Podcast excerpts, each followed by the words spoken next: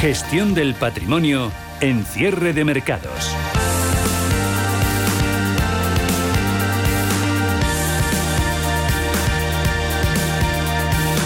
Como todos los jueves a estas horas con EBN Banco. Hoy saludamos a Víctor Ferraz Carriazo, responsable de la plataforma de fondos. Víctor, muy buenas tardes. ¿Cómo va la semana? ¿Qué tal, Javier? Todo perfecto. Vamos a hablar un poquito de, gestión del patrimonio. ¿Cómo gestionáis el ahorro, las inversiones de vuestros clientes? Ya nos habéis comentado en otras ocasiones que no introducís ahí ningún producto propio en las, en las carteras de inversión, que son sobre todo fondos de, gestoras internacionales, de las grandes, y, por otro lado accedéis a eso que se denomina las clases limpias de los, de los productos, de los fondos de inversión. Vienen a ser las clases más baratas del fondo y hueco que se hace en ellas a, lo sostenible. Está al alza todos estos valores. Víctor. Sí, exactamente. Justamente quería hablarte un poco hoy de lo que es la sostenibilidad, porque estamos viendo que cada vez más gestoras están introduciendo eh, criterios de sostenibilidad en sus fondos de inversión, en sus productos, productos que tienen, encontramos cada vez con más criterios ESG, que hace referencia a las siglas de, de Environment, Social y Governance, ¿no? Aquellas compañías que velan por el medio ambiente, que se preocupan por la sociedad y que eh, en sus equipos directivos pues es gente con ética intachable y que, y que se compromete a hacer bien las cosas y cero casos de corrupción. ¿no? Entonces, bueno, ¿dónde nace todo esto? Pues esto hay que remontarse a la, a la cumbre de París del 25 de septiembre del 2015, donde se acuerdan, los líderes mundiales acuerdan una serie de criterios, en total 17, para proteger el planeta y asegurar la prosperidad. ¿no? Se comprometieron a que en ese periodo de 15 años poder conseguir todos los países eh, remar conjuntamente pues para conseguir fines como acabar con la pobreza, hambre cero, salud y bienestar, energía asequible y no contaminante, eh, acción por el clima, bueno, una serie de cosas así hasta 17, pues para que nos fuera mejor a todos, ¿no?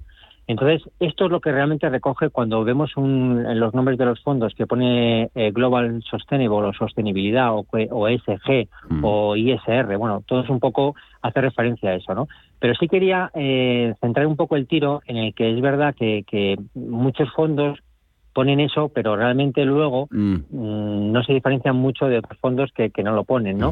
Entonces se ha dado este año por liebre más. nos dan, Víctor. Exactamente, exactamente. Algunos lo cumplen, otros. Eh, entonces para para evitar que liar un poco o, realmente decir no, oiga, usted pone aquí que es sostenible, pues realmente su fondo vamos a ver si es sostenible. Mm. Entonces para eso se dio un paso más en marzo de este año y ha entrado en vigor el nivel 1 del Reglamento de Divulgación de Información sobre Finanzas Sostenibles, ¿no? Mm. Que esto lo que trata es de sustentar los conceptos y realmente cuando un fondo ponga que es sostenible, realmente lo sea, ¿no? Entonces, ¿cómo lo sabemos? ¿Cómo yo, inversor, cuando quiero buscar un fondo y me preocupo por, por invertir en sostenibilidad, ¿cómo sé que el fondo que, luego, que voy a invertir realmente cumple lo que dice, ¿no? Pues para eso se distinguen tres artículos. El artículo 6, el artículo 8 y el artículo 9, ¿no?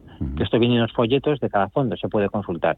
Entonces, el artículo 6 sería aquellos fondos que son considerados como no sostenibles y no integran criterios ESG, ¿vale? Este no, estos no son, no son sostenibles. El artículo 8 son aquellos fondos que sí integran criterios de sostenibilidad y a su vez promueven características que tienen etiquetas sostenibles. O sea, aquí ya sí serían, ya serían sostenibles. Y el artículo 9 ya sería la categoría máxima. Estos fondos es la más completa y esos fondos incluyen en este artículo cumplen la sostenibilidad, tienen definido un objetivo de inversión sostenible y son productos que invierten en actividades económicas que contribuyen a un objetivo de medioambiental o social. O sea que de esta forma ya no hay duda. O sea, si pone el artículo 9 sería el fondo cumpliría con todas las medidas de sostenibilidad. Si cumple el artículo 8 también, y si cumple el artículo 6 pues no serían sostenibles, aunque pusiera sostenible, pero no si es artículo 8 no lo, no lo sería. ¿no? Mm, mm. Entonces, bueno, pues es un poco también para, para dar un poco de luz sobre, sobre este, esta categoría que, que cada vez las gestoras están más eh, adaptando y encuentran y buscan compañías que se adecúan a esto, ¿no? Mm, ese, ese escaparate en el que elegir un fondo ESG es, es enorme, el proceso de selección está lleno de, mm. esos, de esos matices y mm. esas particularidades que nos comentan. El punto de partida de todo ello, aún así, debe ser em, la petición del cliente, debe exigir este eh, al máximo que su fondo sea lo más sostenible o es, mm, o es tarea del gestor o asesor financiero Víctor em, garantizar que ese producto cumple esas expectativas de, de, sostenibilidad?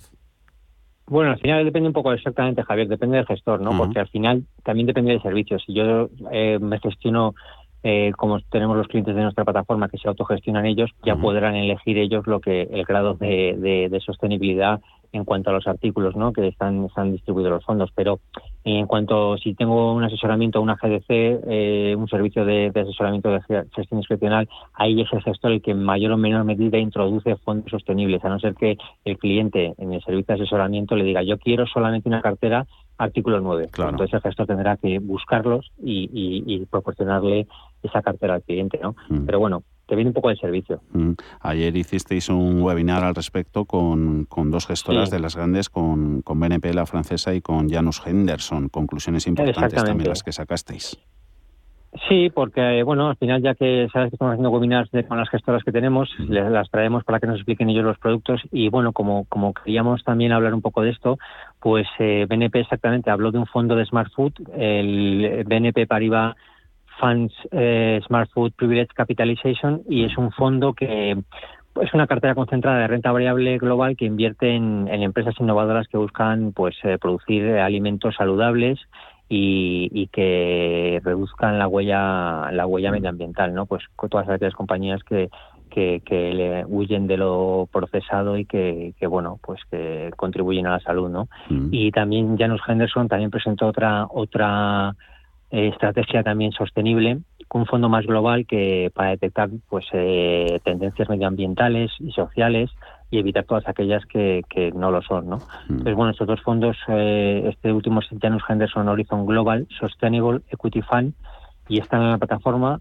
disponibles para, para todos aquellos que quieran contratarlos. Este último fondo de Janus tiene 30 años de historia, con un mm. equipo muy, muy consolidado y, y, con unos rendimientos espectaculares. Mm.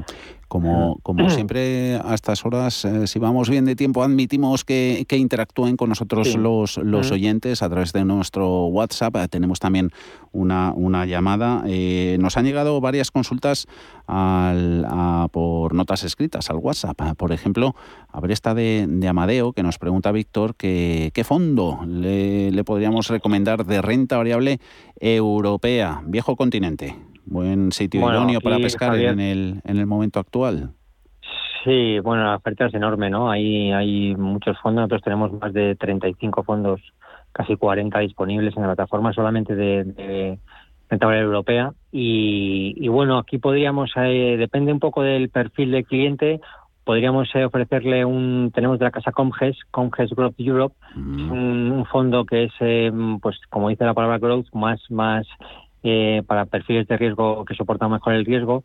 tienen un componente de tecnología también un peso importante, salud, consumo discrecional, consumo básico. Este sería un muy buen fondo y luego podemos ofrecerle otro que mm, bueno aquí también en este en esta tipo growth tenemos de la casa BGF también European Focus que es también parecido o de, la casa Morgan Stanley el Europe Opportunities que, que, lo está haciendo genial este año y es un fondo bastante demandado por nuestros clientes. Y luego algo un poco más tranquilo algo más blend value pues de la casa Magallanes con el Magallanes European Equity que sería bueno pues este ya estos tendrían menos tecnología más materiales más energía más consumo discrecional. Y uno de la pues precisamente de la casa Janus que hemos estado hablando podríamos ofrecerle el Janus Henderson Pan European Equity que también es un fondo que bueno es más tranquilo, más con algo más eh, blend que, estos que hemos comentado anteriormente, ¿no? Una, una buena nómina. A ver qué pregunta nos hace Merce, que nos ha llamado desde Madrid. Muy buenas tardes, ¿cómo está? Hola, buenas tardes. Díganos. Mira, eh, llamaba para eh, comentar la cartera que tengo porque quería ampliar, invertir más y no sabía si invertir en los que tengo o había pensado algunos otros que no sé si se pisarán porque estén repetidos. Entonces, eh, ahora mismo tengo el voto del US Equity, BGE World Health Science, Robeco Global Consumer Trend, Capital Group New Perspective, MFS Prudent Well, Amundi Index MSC World y el Fan Smith Equity. Esa es la cartera.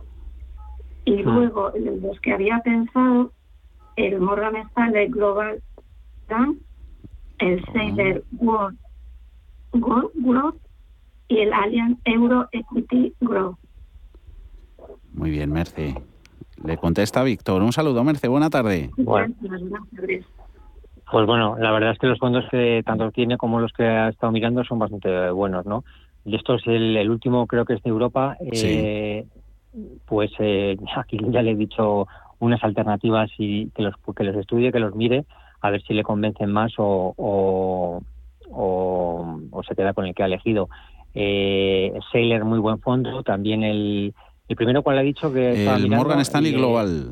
Morgan, pues también muy buen fondo, como la casa Morgan Stanley, eh, también buenísimo. Mm. Y los, los, sí es verdad que igual el Robeco Consumer, Global Consumer Trend está haciendo algo peor que el año pasado, pero, pero bueno, también es un fondo bastante contrastado. Eh, bueno, no sé, es que las habría que ver un poco más en profundidad. Eh, aquí ahora decirlo rápido es complicado, pero vamos, que tanto la cartera como que tiene, como los fondos que está buscando, son son son flagships y muy buenos para, para poder eh, incorporar alguno en cualquier momento son banderas eh, estos productos. A ver, a ver que tenemos. venga, medio minutito rápido.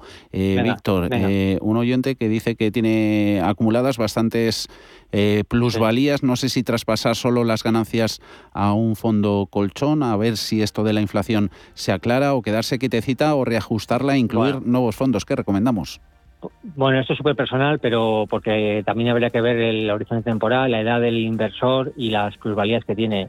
si tiene muchas aquí lo importante es dormir tranquilo. Mm. Entonces, si lo que quisiera es ya eh, proteger, proteger eh, las ganancias eh, que dice que tiene abultadas, pues podría traspasarlas a un fondo como el Dunas Prudente o Dunas cauto y esperar a ver qué pasa. Pero bueno, es que acertar el timing de salirse para luego recomprar cuando queda el mercado, eso es imposible, es muy difícil.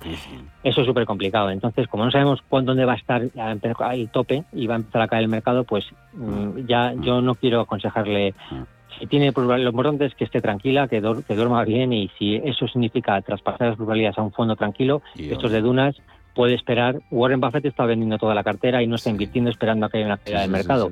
si él lo hace, es el, inversor número uno mundial, pues bueno, puede ser un buen consejo. Unos buenos minutos hemos pasado contigo. Víctor Ferraz, responsable de la plataforma de fondos NBN Banco. Gracias. Hasta la próxima. Venga, a ti. Un saludo. Un saludo. chao. chao.